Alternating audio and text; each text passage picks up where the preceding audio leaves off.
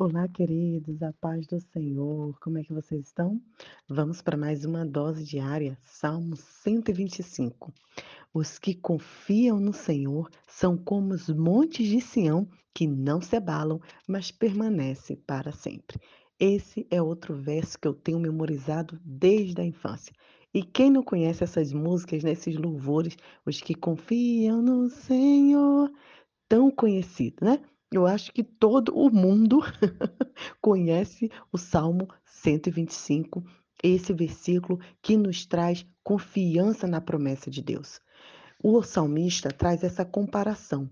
Quando a gente olha para os montes como Quênia, Kilimanjaro ou Camarões, eles nos parecem imutáveis e inabaláveis. O Monte de Sião, apesar de ser bem menor que esses montes que eu citei, ele era sólido e permanente e não tinha como ser abalado por nada. O salmista então faz essa comparação, que quando confiamos no Senhor, a gente se torna firme, inabalável como esse monte de Sião. A confiança que nós devemos ter na estabilidade do monte era mesmo e ainda maior do que a, nós, a que nós devemos ter em Deus. Por isso, o salmista escolhe esse, essa comparação, esse momento. E ele no, havia colocado, né, o povo de Israel havia colocado uma bênção sobre aquele lugar.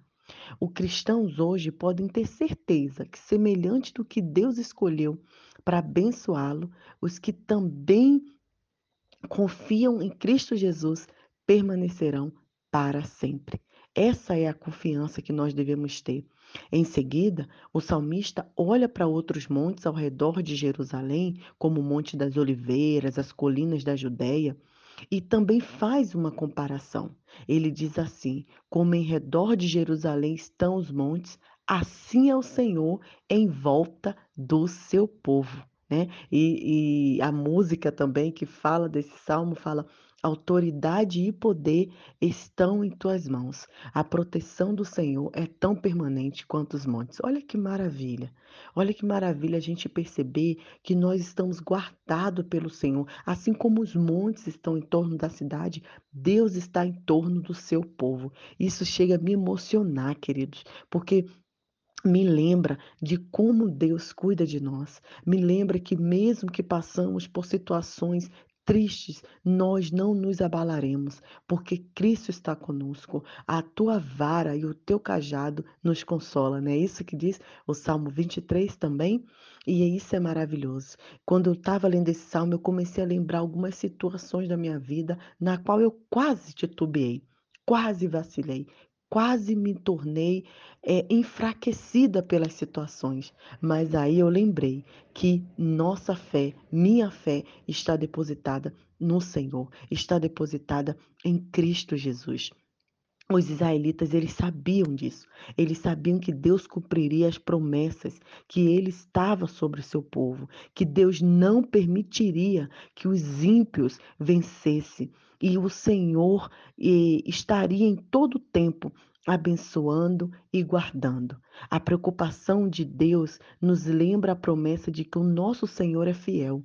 Pode permitir até que passamos por tribulações intensas, mas jamais deixará que sejamos tentados além das nossas forças. Isso que é maravilhoso, confiar no Senhor. Outro Outra parte que esse salmo nos traz é a confiança na oração. O verso 4 diz assim: Faze bem, Senhor, aos que são bons e retos de coração. O Senhor tem misericórdia quando nós nos colocamos diante dele, quando nós entregamos a nossa vida a ele, quando nós nos rendemos em oração a ele. Hoje eu aconselhei uma jovem casada e eu falei para ela: olha, primeiro de tudo, para solucionar o problema do seu casamento é a oração.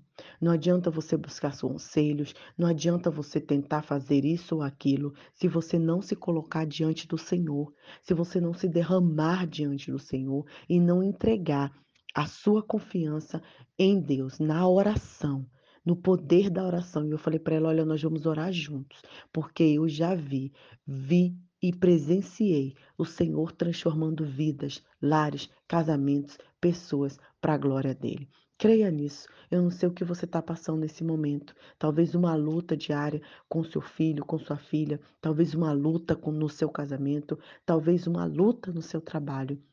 Mas creia que os que confiam no Senhor são como os montes que não se abalam.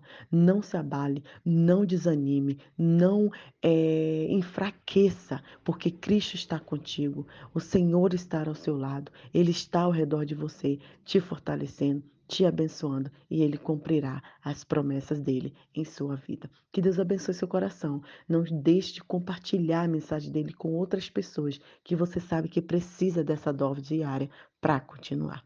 Um grande abraço e até mais.